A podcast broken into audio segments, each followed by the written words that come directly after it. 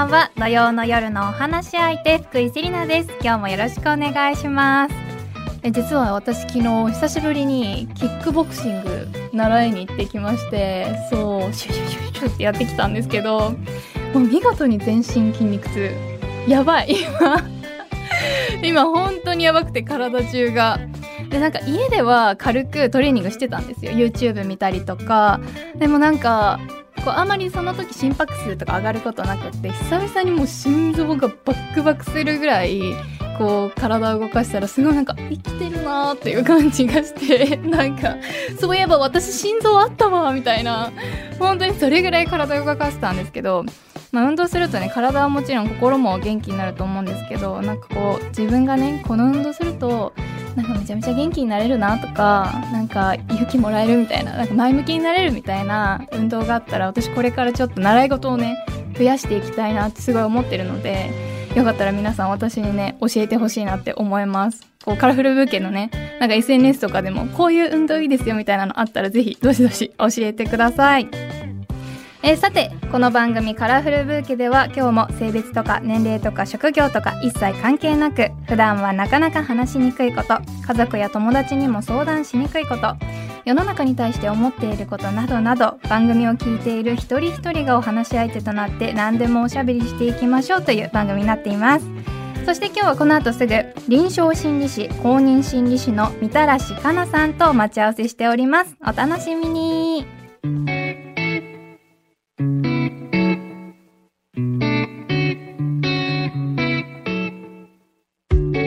みたらしってめちゃくちゃ美味しそうなお名前ですね初めて聞いた時にびっくりしました。そうなんですよ。はい、実は、まあ、みたらしって、あの、ハンドルネームで、うんうん、あ、そうなん、ね、本名ではないんですけど、うんうん、なので、まあ、自分が SNS で活動するときに、その、まあ、ちょっと印象に残る名前をってなったときに、はい、なんかみたらし団子が好きだったので、はい、そのままつけちゃったっていう。あ、そうだったんですね。いや、私もめめっちゃみたらし団子大好き。和菓子がもともと大好きなんですけど、いや今日みたらし団子絶対食べなきゃいけないやつじゃん。っ て思いました。ありがとうございます、はい、でみたらしかなさんインスタグラム拝見したんですがめちゃくちゃおしゃれでかっこいいですね。なんかアディダスのモデルもされてるっていう風に聞いたんですけど結構公認心理師の方でこうなんて言うんだろうアクティブっていうのはあんまりこうイメージがつながらなくてなんかこう意外な存在だなっていう風に思いましたね。ありがとうございます。はい、アディダスはあのキャンペーンだったので期間限定にはなったんですけど、うんうん、まあそういうふうに企業の方から声をかけていただくことが多いので、まあメンタルスペースであったりとか、セクシュアリティとかジェンダーの話をまあ少しでも広げるために、まあなんかこう小さな種を広げていくみたいな感覚で参加をさせていただいてます。いや素敵です。なんかこうあ可愛いなって思ったらあ公認心理師だったんだってなってそこからいろんなことを知ってくださる方ももしかしたらいるかもしれないですしね。うん、うん、本当にそう思います。ありがとうございます。改めまして、福井セリナがお送りしています文化放送カラフルブーケ。今日のお話し相手は臨床心理士、公認心理士のみたらしかなさんです。リモートでのご出演になります。よろしくお願いします。よろしくお願いします。それではみたらしさんのプロフィールを簡単にご紹介させていただきます。大学院卒業後、総合病院の精神科に勤務。性被害や性的同意に関する情報を発信するメディアミモザの代表副理事を務めまた LGBTQ+ への理解を深めるための活動も行っています。現在臨床心理士として国際心理支援協会に勤務し専門家としてメンタルヘルスに関する講演のほかマイノリティへの理解を深め偏見をなくす一端を担う講演を企業や団体などに行っています。いや本当に素敵なこうご活動だと思うんですけども臨床心理士公認心理士っていう職業をまだこうよく知らないっていう方もたくさんいると思うんですね。なんでこうどういう職業なのかと臨床心理士と公認心理士のこう違いみたいなのも教えていただけますか？えっと、臨床心理士、公認心理士は、まあ、なかなか耳馴染みがないとは思うんですけれども、まあ、心の専門家って呼ばれる、まあ、資格の一つとして考えていただいていいかなと思っていて、わかりやすく言うと、まあ、カウンセラー。まあ、国が認めているカウンセラーっていう認識がいいのかなと思ってます。で、公認心理師っていうのは比較的新しくできた、えっと、資格で、はい、臨床心理士は大学院を修了して資格を取得する。あと、まあ、実習をして資格を取得するんですが、公認心理士はまあ大学の学部の中で単位を取って、かつ、まあ、実習もして、取る資格になってまして、まあ、業務としてはそこまで厳密に言うと変わりはないんですけれども、まあ、臨床心理士、公認心理士の働く場所で言うと、例えばまあ、学校、教育機関であったりとか、えっ、と、施設相談室、まあ、カウンセリングルームって呼ばれる場所ですね。であったりとか、あとは司法の現場だったりとか、まあ本当に人がいるとこすべてにいるっていうのが臨床心理士、公認心理士なのかなっていうところです。だからまあカウンセリングを行うっていうとすごくわかりやすいんですけど、はい、カウンセリング以外にも特に臨床心理士の方は心理検査であったりとか、はい、あの、法務技官って言って、はい、あの、まあその裁判に関わるところでの調査を行ったりとか、えー、まあいろんなことをやっている職種みたいな。ありがとうございます。実は私の母も公認心理師をしていて、うん、やっぱり身近でこう見ていたんですけど、こうなんていうんだ、街に根付いたこう心理師と、またそのホームとか、そういうことをやられる方っていろいろこう職業の違いがあるんだなっていうふうにすごく感じていて、その中でも、え今、みたらしさんがやってる業務っていうのはどの部分に当たるんですかね？私は現在そのいわゆる施設相談室っていうカウンセリングルームに勤めているので、はい、基本的にはカウンセリング。1対1でのカウンセリングであったりあと家族カウンセリングとかもやってる。と、えー、であったりとかあとは、えーと、心理検査ですね、はい、ったりとかをしています、えー、心理検査ってどんなことするんですか？えっと、ウェイスとかウィスクって呼ばれる知能検査って呼ばれるものであったり、うんうん、ロールシャッハテストっていうものだったり、はい、まあ、なかなか聞きなじみがないのであれですね。なんかめちゃくちゃかっこいいんですけど、なんかもしかしたら私小さい時に母にやらされた記憶がちょっとあって、あ、そうなんですね。ちょっと試しにやってみてみたいな感じで。なるほど、なるほど。はい、なんか、はい、あの、まあそのクライアントさんの状況であったりとか、うん、まあその知能検査とかあとロールシャッハテストっていうのは病院とかでも実際に使われていて、うんうん、診断とかにもあの関係してくる、えー、それは基本的には臨床心理士が担当してやるっていう感じになってます。いやなんかみたらしさんのところにこうご相談に来られる方たくさんいると思うんですけどなんかこうみたらしさんがこういうふうにこう人の相談に乗ってあげたいでは公認心理師になりたいって思ったきっかけって何だったんですかね？えっ、ー、ともともと大学生の時はテレビ局を目指していて。そうだったんですか？そうなんです。大学4年間テレビ局のあのバイトをしていたりとか、はい、まあ、インターン行ったりとかしていて、えーで、就職活動もなのでテレビ局1本で絞っていて、はい、まあ無事内定もいただいてはいたんですが、その時にたまたま自分の知人が統合失調症っていう、まあ、病気になってしまって、はい、で、その時こう連絡が結構来ていたんですけど、まあ、私はなんだろう、まあ、その時おそらく精神疾患に対しての自分の中のスティグマ、その偏見があったっていうのも、もしかしたらあったかもしれないんですけど、うんうん、まあ、刺激をしてしまったらどうしようとか、よりこう、病態が悪化してしまったらどうしようっていうのが怖くて全然連絡が取れなくて、はい、で、ずっとそれが心の中でくすぶっていた時に、その内定バイトで行っていたところの上司から、まあ、いつでも大人になったとしても、いつでも学ぶ機会ってあるし、まあ自分も大学院、社会人大学院に行ってすごくこう変わったから、はい、あなたもよかったら行ってみたらいいんじゃないみたいな感じで言っていただいて。背中を押してくださった方がいらっしゃったんですね。そうなんです。うん、それで、えっ、ー、と、大学院を受験して、まあ、その道に進むということが決まったという経緯でした。えー、そうだったんですね。こう、なんか結構やっぱりメディアとかそういうところの内定で取るのすごく難しいじゃないですか。なのでそれを蹴って、なんかこう臨床心理士になるとか社会人大学に行くっていうのってすごく勇気がいることだと思うんですけど、いやそれを思いっきりねなんか思いっきりされたみたらしさんってめちゃくちゃかっこいいなっていうふうに思います。いやいやいやとんでもないです。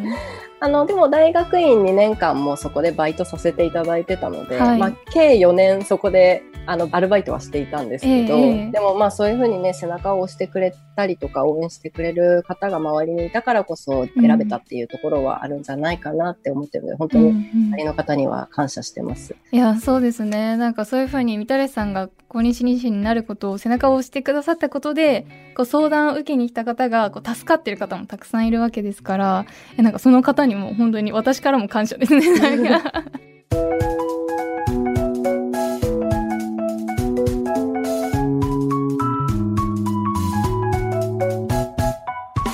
井セリナがお送りしています。文化放送カラフルブーケ。今日のお話し相手は臨床心理士公認心理師のみたらしかなさんです。リモートでのご出演です。よろしくお願いいたします。よろしくお願いします。でみたらしさんは LGBTQ+ の方々への理解を深めてもらうために様々な活動を行っているというふうにお伺いしました。で日常生活の中で LGBTQ+ の方々がこう具体的に今困っていることとかみたらしさんのところに相談しに来る内容ってどういったものが多いんですかね。そうですね。やっぱり私自身がカミングアウトをしてるので、おそらくそこを取っかかりにしていらっしゃられる方も多いと思うんですけれども、はい、その中でも、そうですね、多いのがやっぱり、そのパートナーとの将来がね、どうしてもられないっていう話もありますし、まあ自身のセクシュアリティであったりとか、ジェンダーアイデンティティについて、まあ、すごく悩んで、学校、に来ましたっておっしゃられる方もいますし、本当に様々ではあります。うんうん、そうなんですね。こうそれを解決していくこう法律とかで縛られている中でも少しでも心が軽くなるためにはこうどういうふうなこうアドバイスをいつもみたらしさんってされるんですか？なんか基本的には臨床心理士はアドバイスはしちゃいけないので、そうなんですね、まあ、そうなんです。相手の方のこうお話を聞きながら、うんうん、まあ寄り添っていく安全な場所を提供していくっていうところになっていくかなと思うんですけれども、ただやっぱりすごくまあこれは私が SNS で発信し続ける理由にもなってるんですが、自分が臨床心理士としてクライエントさんと日々接していく中で感じるのが、やはりこう制度であったりとか、まあ、制度の壁であったりとか格差とか差別構造によって心の調子を崩す方って本当に多いんですね。それはもう私たちではどうに、どうしようもないかもしれないと思ってしまうくらいに、やっぱりその日本社会に格差構造があるからこそ、その人たちにとって壁になってしまう。本当はセクシュアリティとかジェンダーアイデンティティって、まあ、それこそ皆さんあるもの、うん、それこそセリナさんにもあるもの、 SOGI って言って、セクシュアリティ、はい、例えばセリナさんが、まあ、あくまでこれは私の勝手な例えなのであれなんですけど、はい、例えばセリナさんが自分の体、えっと、生まれ持った割り当てられた性別と、自分が思う性別が一致している場合は、シスジェンダーですし、で、かつ、セリナさんが自分の性とは違う性の方に恋愛感情を抱いたりとかするのであれば、ヘテロセクシュアルになりますし、人それぞれセクシュアリティであったりとか、ジェンダーアイデンティティってあるはずなんですけれども、その社会構造の中である一定の人たち、例えば、はい、まあ、レズビアン、バイセクシュアル、トランスジェンダー、ゲイ、まあ、その他、Q に含まれる方々も含めて、その人たちが、なぜか立ち止まらなきゃいけなくなってしまう、自分のセクシュアリティについて考えざる悩まざるを得なくなってしまう状況が日本社会には作り出されているからこそ、はい、その私は安全な場所を提供はできるんですけどやっぱり日々暮らしていく中でずっとは接することはできないのでそうですね、日常に戻っていった中でその差別構造みたいなところにぶち当たった時に、はい、やっぱり結局そこが対症療法みたいになってしまう。うんうん、そう、ね、ずっと傷ついたところに絆創膏を貼ったりとか、消毒はできるかもしれないけれども、はい、傷つき続けてしまう社会になってしまうっていうところが、私はすごく問題視しているところで、はい、だからこそ、まあ、社会に向かってのアプローチだったりとか、ロビーイングっていうところはやってはいるんですけど、うんうん、なのですごくそこが難しいところで、まあもちろん、ただ安全な場所があることはいいことなので、うんその、その方にとっての依存先を増やしていくという意味で、私は、えっと、臨床心理士として存在してるんだなっていうところは感じています。いやなんかすごく納得しましたなんか私もその制度のことに関してとかやっぱりこういくら選挙に行ったっていくらこう私たちが発信したところでじゃあいきなり変わるかっていうとすごく難しい話なんだなっていうのを考えれば考えるほど、まあ、私たちもちょっと苛立ちを覚えるわけですよね。でもなんかその当事者の方たちが本当に今その壁にぶち当たっている今っていう状態がきっと本当に心が苦しいだろうなっていう風にすごく感じますね。なのでこう私もそういうのを発信していこうっていう風に思うんですけどもなんか実際になんかその何て言うんだろう依存しちゃいけないとかなんかそういう風に思いがちですけどみたらしさんに依存していいんだよってここが安心できる場所なんだよっていうのをなんか提供しているっていうのがなんかもう彼らにとっては本当になんかこう心の拠り所になってるんだなっていうふうに思ってなんかすごく私も嬉しい気持ちになりますね本当に。うん、あありがとうございます、うん、なんかそれこそ LGBTQ と普通の人っていう隔たりみたいなのってやっぱり今の社会にどうしてもあってしまう、うんうん、この普通の人っていうのは権利を持ってる人たちですね、はい、ある意味。だ権利を持ってるある意味その普通の人たちと、はい LGBTQ の当事者っていう隔たりを作ってしまってるのも日本社会なので、うん、そこがまあ格差段差みたいなところがなくなるように働きかけてはいきたいんですけど、うん、セリナさんがおっしゃる通りすぐに変わることじゃない部分はあると思いますし、うん、まあ個人的にはその自立って依存先をたくさん見つけること一つだけじゃなくてたくさん見つけることだと思ってるんですね。うんうんはい、で例えばそれはカウンセリングルームでもいいし友達でもいいし家族でもいいしまあ本当に自分の身の回りにいる人たち誰でもいいんですけどまあその依存先っていうのの中には例えばですけど毎日会うコンビニの店員さん、この人と挨拶したらなんかちょっと今日一日楽しい気持ちになれるみたいな、えー、まあそういうなんだろう、日々何気なく会っている方の存在っていうところも含めて、うん、いろんなその人にとっての心のサポートの場所があっていいと思っていて、それをいくつ見つけられるかによって心の健康っていうのはすごく変わってくる？はい。だそれって別に物でもいいんですよ。自分の好きなものでもいいし、うん、趣味でもいいんですけど、はい、で、その中にやっぱり専門機関があった方がまあその健康度としては高くなりやすいというか、はい、自分の自分のその心の健康状態みたいなところが少し下がってしまった時に、うんうん、すぐに頼れる場所っていうのがあった方がいいっていうのは、まあ個人的な考えではあるんですけど、どうしても今メンタルヘルスって、まあ日本ではね、なんか流行りの言葉みたいな感じでメンタルヘルス、メンタルヘルスって言われるようにはなってきたんですけど、えー、どうしてもそこ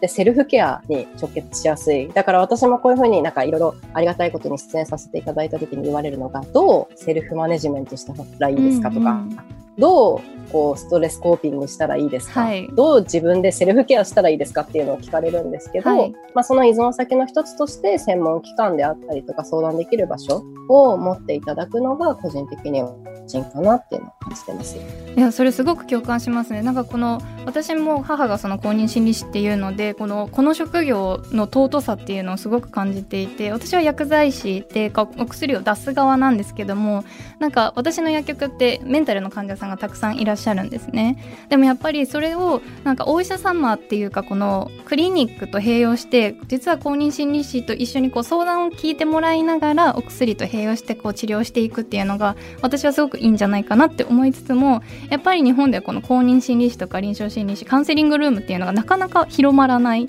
じゃないですかでも海外だと打って変わって公認心理師とかカウンセラーの人の方がメンタルのお医者様よりも近い存在にいたりするっていう実情があってこの差って何で生まれてるんですかねすごく前から疑問だったんですよね。もちろんその歴史的な背景もあるとは思っていて、うん、やっぱりその日本って、まあ、古くから家族制度がすごく強かったと思うんですけど、えー、まあ、今も含めて家族制度ってすごく強いものだと思うんですけどその昔はその精神疾患、まあ、その時は精神障害を持っている方っていうのはその保護保護者が自宅の一室であったり離れに閉じ込めなきゃいけないと。えーっていう法律がまかり通ってたのが、まあ本当につい100年も経ってないぐらいの時までは施行されていて、はい、えー、そうだったんですか。悲しいですね。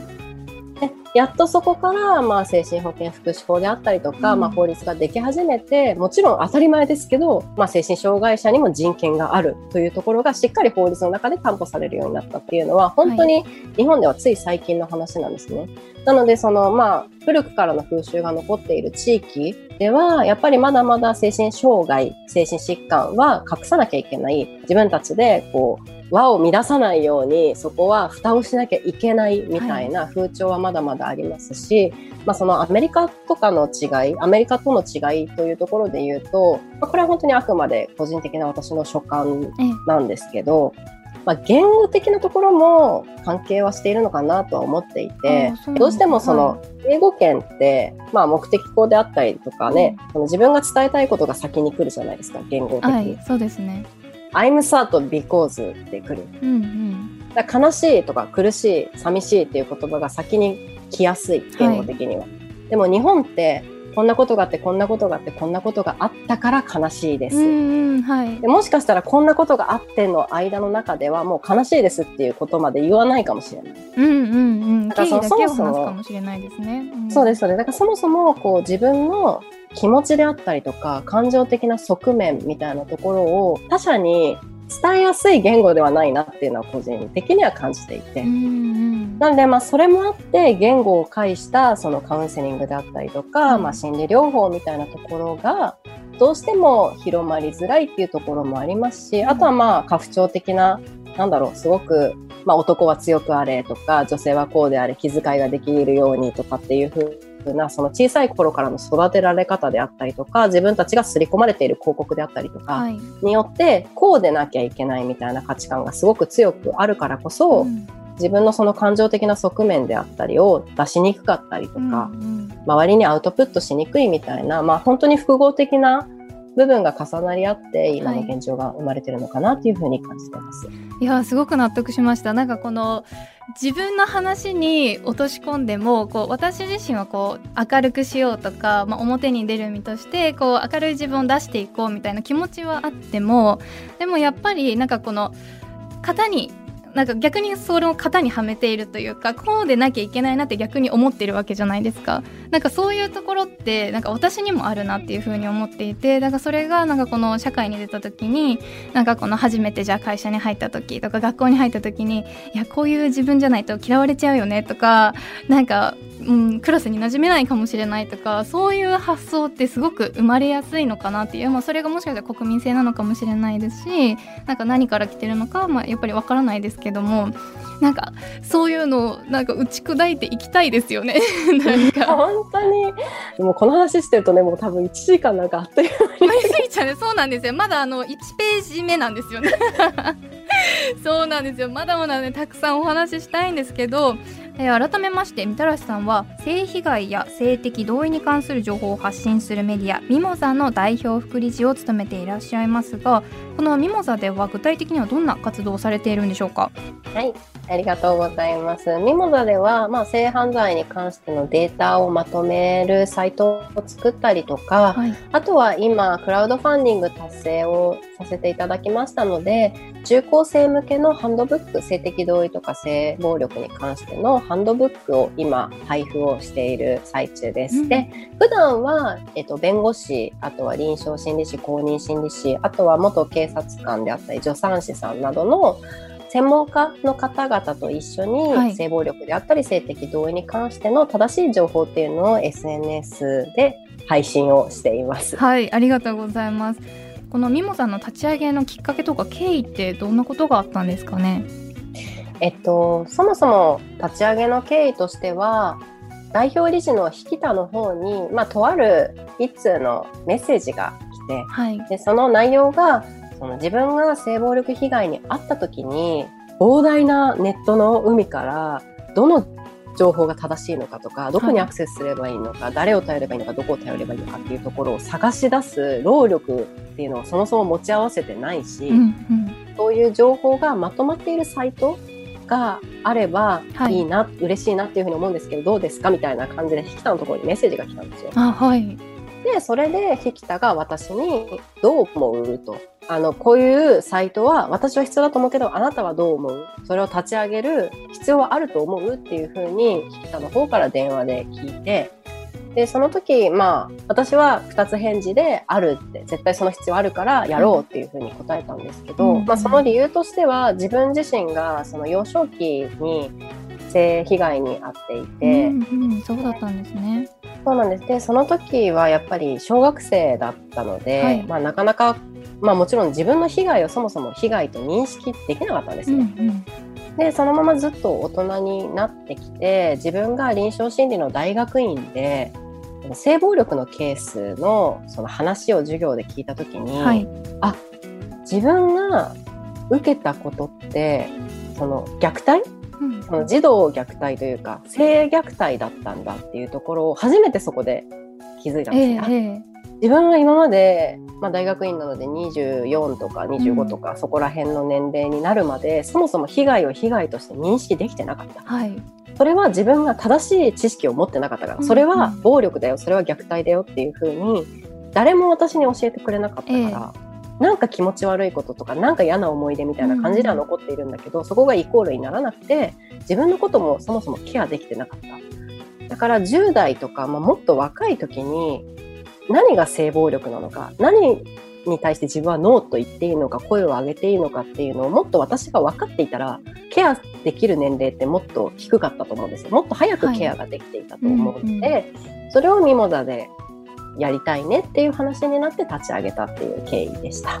あそうだったんですね。いやーなんかそのやっぱりこの私たち私自身もそうですけど中学校とか小学校とかでそういう性暴力性被害についての話をほぼ一度も聞いたことがないっていう記憶があってなんか気づけるものも気づけないですよねやっぱり今の状況だと。なのでそういうのが、うん、そういう例えばハンドブックとか、まあ、学校になんか置いてあるまでいかなくてもなんか両親がその存在を知っていてそれをなんか小さい時にちゃんと渡してくれるっていうこの一連の動作があるだけでもう全然違ってくるんだなっていうふうに思うのでいやなんかぜひもうそのハンドブックは出てるんですかねあそうですね。もう出ていて、はい、これから学校とかに、うんうん、配布もう希望してくださってる学校もいくつかあるので、はい、そこに配布をしていくっていう。あそうなんですね。えぜひ私たちのところにもね。ぜひぜひあのお届けします。ぜひお願いします。なんかね見てみたいですよね。いや実際こういう性被害をなくすためにこう私たちができることっていうかこれから必要なことってどんなことだと思いますかね？そうですね。まずはやっぱり抑止力のためにもその自分が性暴力にあったっていうところをきちんと法的な機関であったりとか、はい、専門機関にこう言いやすくなる社会は目指していくべきだと思ってます。今どうしてもやっぱり痴漢の話をしたとしても痴漢って呼ばれる性被害の話をしたとしても、例えばまあ冤罪の話であったりとかその別の話によってその声が塞がれてしまうみたいな現状もあるんですよね。だって冤罪の話と痴漢の話って正直別の話なんですよ。はい、別の全く別のトピック。その関連はしてるけど別のトピックだから、冤罪があるから痴漢は許されるっていうわけではない。うんっていうところはイコールではないんだけれども解き伏せられてしまったりとか、性暴力被害に遭った人が声を上げると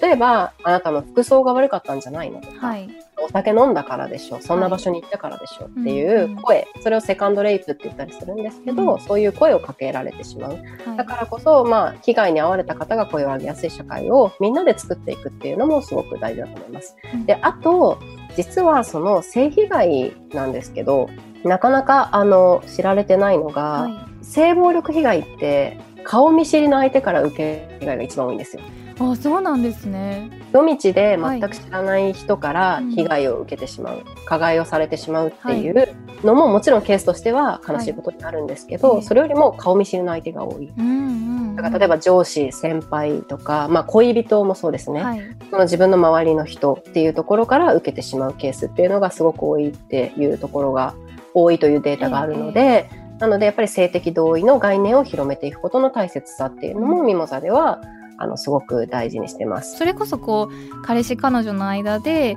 こう今日とか明日とかそのしたくないって本当に今思っているのに無理やりされたとかなんかそういうのも、まあ、少し少しの性被害というかそういう部類にもなるんですよね。もちろんあの、性的同意のない性交渉性行為は全て性暴力なので、はい、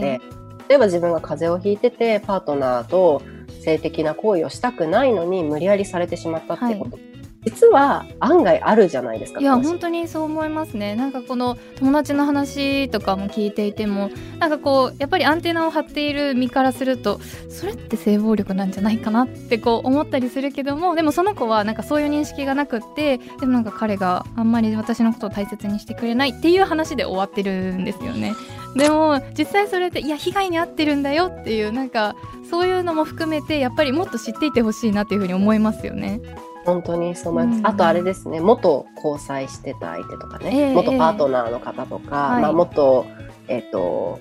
元配偶者とか、そういった方からも受ける可能性はあるので、うん、まずは多分被害を被害として認識していくことがすごく大事、なんか私も高校生の時とかなんかクラス普通に登校してったら、はい、普通にクラスに1人は毎回痴漢にあったっていう子ってうんうんいたんですよ。てかはい。すごい身近にいっぱいいて、いやでもそうですねそれをなんか笑ってネタ化しちゃうみたいな風潮ってありませんでした？そうなんですよ。わかります。なんか私も高校生の時にやっぱ被害に遭ったことあってなんか実際に触られたっていうよりはなんかこの同じ車両にいた人になんかこうすごい性的な目線で見てますよっていうアピールっていうこの掲示板みたいなのを私に示されてなんか言葉でなんかこうなんていうんだこう攻撃してくるみたいなのの被害に遭ったんですけどそれってすごい気持ち悪いことじゃないですか。で気持ち悪くて駅員さんとかにはもちろん相談したんですけどでも結局それって直接被害に遭ってないからこうちゃんと被害届とかを出すことができなくってで結局じゃあどうしたかっていうと、まあ、少しずつ少しずつ時間が経ったら私の中でま薄れてはくるんですけど友達とかに話してこう消化していくしかなかったんですよねももはや。なのでなんかこの被害のなんかこの事件にできるこのラインとかもすごく難しいですしこういう気持ちをどこにぶつけていいかっていうのをなんか本当はこういう公認心理師とかちゃんと専門の機関があるっていうことをもっとみんなが知ってくれたらなんかこの気持ちをちゃんとなんか治療してトリートしてもっとこう自分の心を軽くすることができるのにそれを知らないこれが被害だっていうこともそれを治療する場所があるっていうこともまだまだ知られてないっていうのが悲しいことでもありますしそれがこう私たちの役目とかになっていくのかなっていう気もしますよね。いやもう本当にだからそもそもセレナさんが受けられた被害ってすごい傷ついていいことっていうか、うんうん気持ち悪い怖いって感じていいことなのにそんな日常生活で暮らしていく中で他者から急に性的な視線を向けられたり性的な言動をこうされたりとかすること、はすごいショッキングなこと。はい、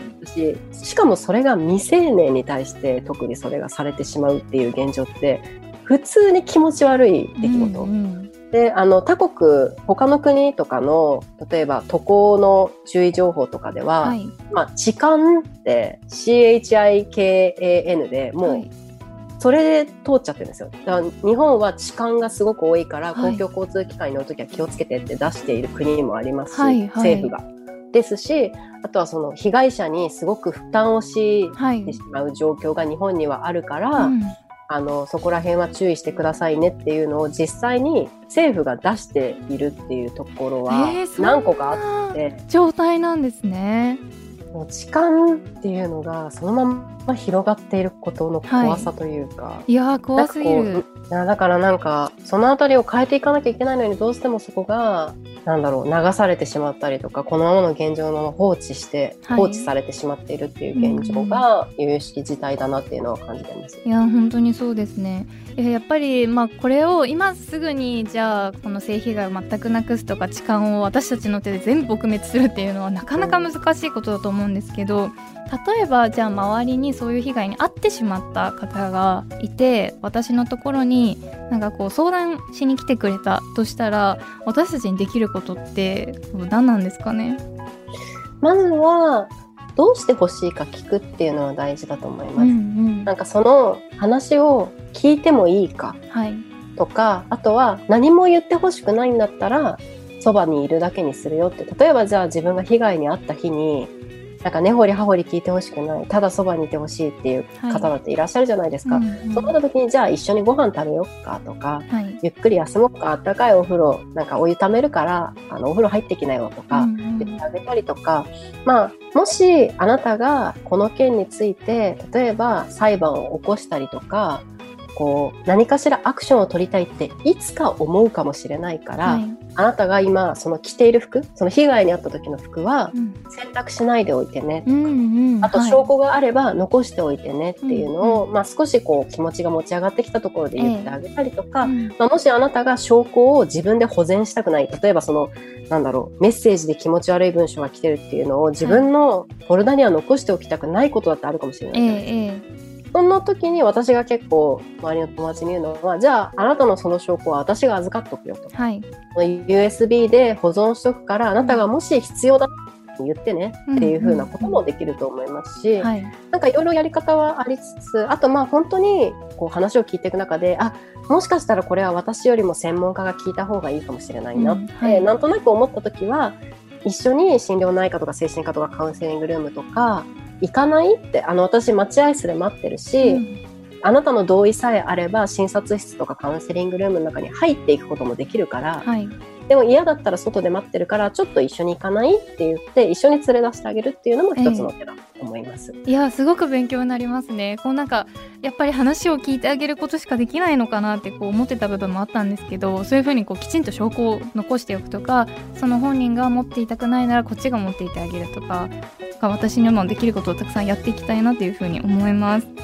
いや本当にねいろんなお話聞かせていただいてまあでもやっぱり今この時間にも性被害で悩んでる方とか性暴力で悩んでる方たくさんいると思うんですけどもしよかったらみたらしさんから何かメッセージみたいなものをいただけますかね？そうですね。そのもしこの放送を聞いてセリナさんと私のやり取りを聞いてあもしかしたらあの時のあれって被害だったのかもなって思い当たる方もいらっしゃるかもしれない、うんう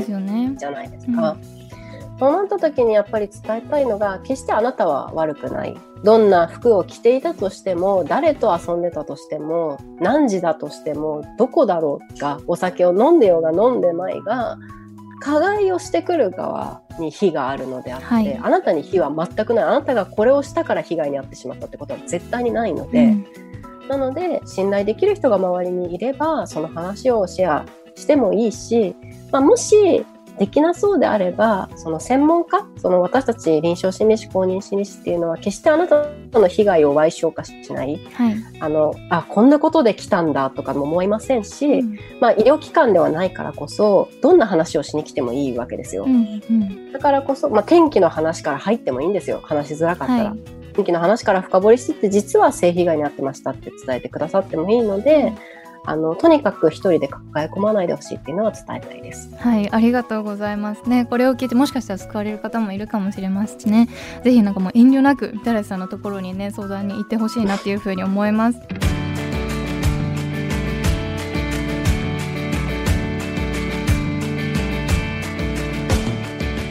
福井セリナがお送りしています文化放送カラフルブーケ。引き続き臨床心理士公認心理士のみたらしかなさんとお話ししていきます。お願いしますよろしくお願いします。さてここからはトレンドブーケです。世の中を明るく彩る最新の情報グッズやサービスイベントなどをご紹介していきます。今回のトレンドキーワードはパール男子。今ファッション業界でパール男子というワードが注目を集めているそうです。これまで女性のイメージが強かった真珠なんですが2020年にファッションブランドコムデ・ギャルソンと真珠メーカー三木本がコラボした男性向けのネックレスが登場して話題を集めたほかあの BTS や平成ジャンプのメンバーが身につけ一気に注目度が高まっているそうなんです。今私の手元にも画像があるんですけどもこれつけてほしい。なんか男性にこれつけてほしいって思うぐらいなんか可愛いなっていう風に思ったんですけどインスタでもファッションとてもおしゃれなみたらしさんなんですがこのパール男子の話題いかがですかね？いやめっちゃいいですね。なんか、うんメイクとかファッションとかも、はい、なんかこう今ジェンダーアイデンティティ問わずいろんな人たちが楽しめるようになってきたっていうのはすごいいいことだなっていうのを思いますし、えー、なんかこう、はい、新たな文化みたいなの生まれてくるのもいいですよね。いやそうですね。いやなんかこの前なんかこの薬剤師の友達でこう眉毛を描いてる男の子がいたんですよ。で眉毛の描き方がめちゃくちゃ綺麗ででなんかこうえその眉毛のアイブロウのやつどこで買ったの？みたいなどうやって描いてるの？みたいな話にこう話題になってなんかふとあれ？これってなんか令和に生きてる気がするってすごい 思って嬉しい気持ちになったんですよね。なのでなんかこういうパールとかメイクとかもどんどん男性の、ね、方もしていってくれたら私たちも嬉しいですよね。うんなんかこうみたらしさんっていわゆるこうメンズアイテムみたいなことをこう普段着用することってありますか？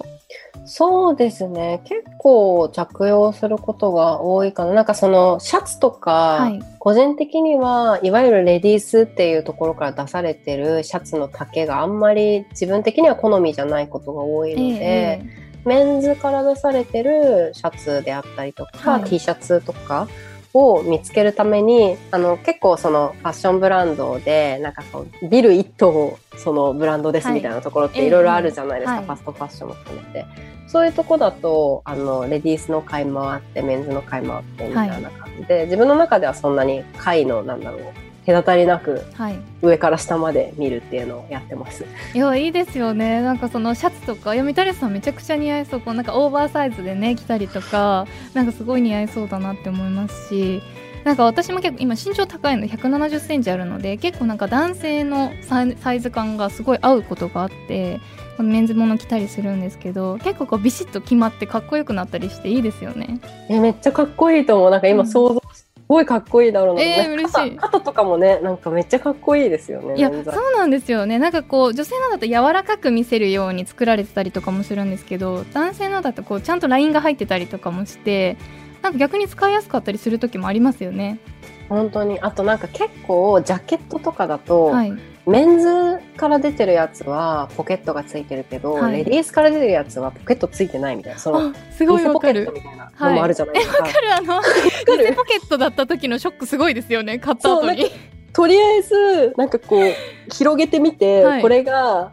なんか広がるのか広がらないのかみたいな、はい。あのハサミで切ってポはい。ケットができるタイプなのか、そうじゃないのかそうじゃないのか。すごいわかる